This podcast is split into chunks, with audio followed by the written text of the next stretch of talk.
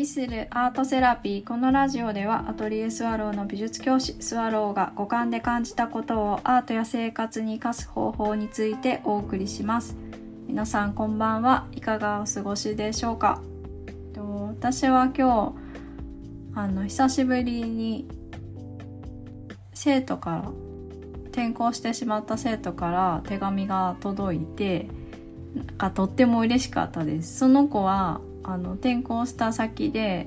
何が一番したいのって聞いた時に友達が作りたいって言っててで手紙にはあの友達ができてとっても楽しい生活を送ることができていますって書いてあったんですよね。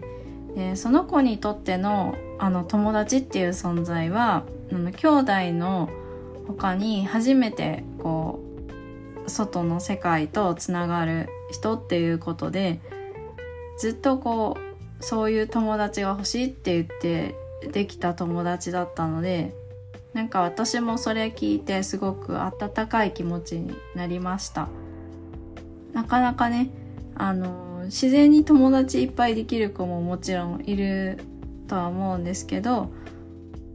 うん、そういうことにこう勇気を出して友達を作るって作りたいって言ってる子もいるので、まあ、そうそうの子の夢が一つ叶ったのですごく嬉しいです。はい、で、えー、今日はねあのろくろを回すっていうことを話したいと思うんです。あの最近私自分で働いていてなんか生徒のためになんかろくろを、ま、回しているようなイメージが湧いてきてというのもその真ん中にあるのは土なんですけどそれが生徒の柔らかい脳であの中学校の特別支援教室で働いているので、まあ、いろんな生徒来るんですけどすごくねあのいい脳の持ち主の子たちがいっぱいいてでもちろんあのその子たちがまあ、通常のクラス以外のところに来てるわけなのであの違うカリキュラムを授業で受けるんですけどうん。本当ねあのこの学校の制度にとらわれずにのびのびとこう自分の気持ちを言ったりとか発想をこう教えてくれたりとかした時にわあなんていい素材に出会った出会えるような毎日なんだろうって幸せなんですよね私にとっては。でじゃあ私が関わってどんなことができるかなって今まで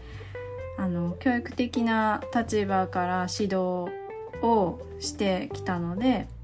うんあのこういうふうなことを学ぶと社会に出た時にこの子にとっていいだろうなって思うことを教えたりだとか気づかせるための手立てをしたりっていうふうにあの指導してたんですけど去年あの心理師の資格を勉強して取って公認心理師試験を受けてでえっ、ー、と新しい分野が自分の中に加わったことで心理的な援助をこう人として何ができるかなって思うようになったんですよね。で特に毎日子供たちに会ってるので子供の目線からしたらこういうことをこう大人が提示したり手を伸ばしたらどうなんだろうみたいなそういう風に考えるようにもなったのでその教育とその心理的なところと両方手を差し伸べるこう形が徐々にできてきてでそれやってるうちにあ私ってろくろ回してるみたいだなって思って。であの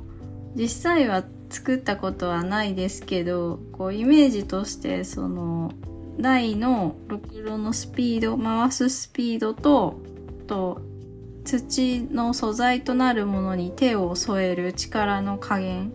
で器っていろんな形になりますよね。で平たく浅い、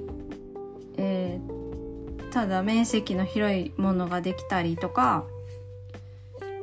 こう角度を急にしたら細くてこう深い器ができたりとかでそこにこう模様をつけて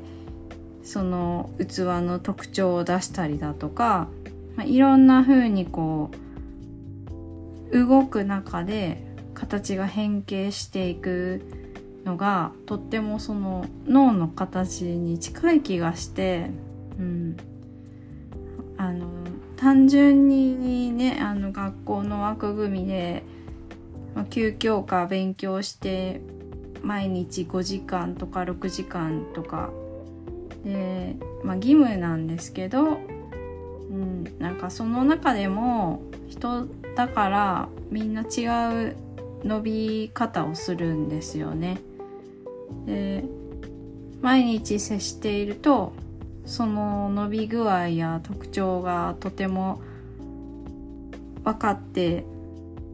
なんかもうちょっとこう伸び伸びとその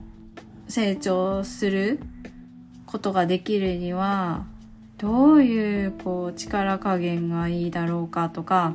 どういうこう速さ時間のこの流れ方がこの子にはいいのかなとか、うん、なんかそれが決まったレールで教えるよりは私はなんかそのろくろ回してるような感じがなんか合ってる気がして自分の教えるスタイルにも。なんかそのイメージでえっと今年は伝えていこうかなってあの指導していこうかなっていうふうに思いました。でなんでこんなことを話すかっていうと、えっと、自分が普段絵を描いているのでなんかそこで得たことをじゃあ今度仕事でしている職場でどうにか活かせないものかなとかあと逆もありきで職場でえっ、ー、と仕事をしている中で感じたことをじゃあ今度絵の方に生かすにはどうしたらいいのかなってその行ったり来たりする日常をこのポッドキャストでも話せたらなと思っています。なので今日はそれを、えー、ろくろに例えて話してみました。伝わりましたでしょうか、え、今日も最後まで聞いてくださってありがとうございます。あの普段は、えー、教師をしてるんですけどあのプライベートで絵を描いたりとかあとアートセラピーをオンラインでしてたりもします。あのもしご興味のある方は概要欄にインスタグラムの URL を貼っておりますのでご覧になってください、えー、それではまた。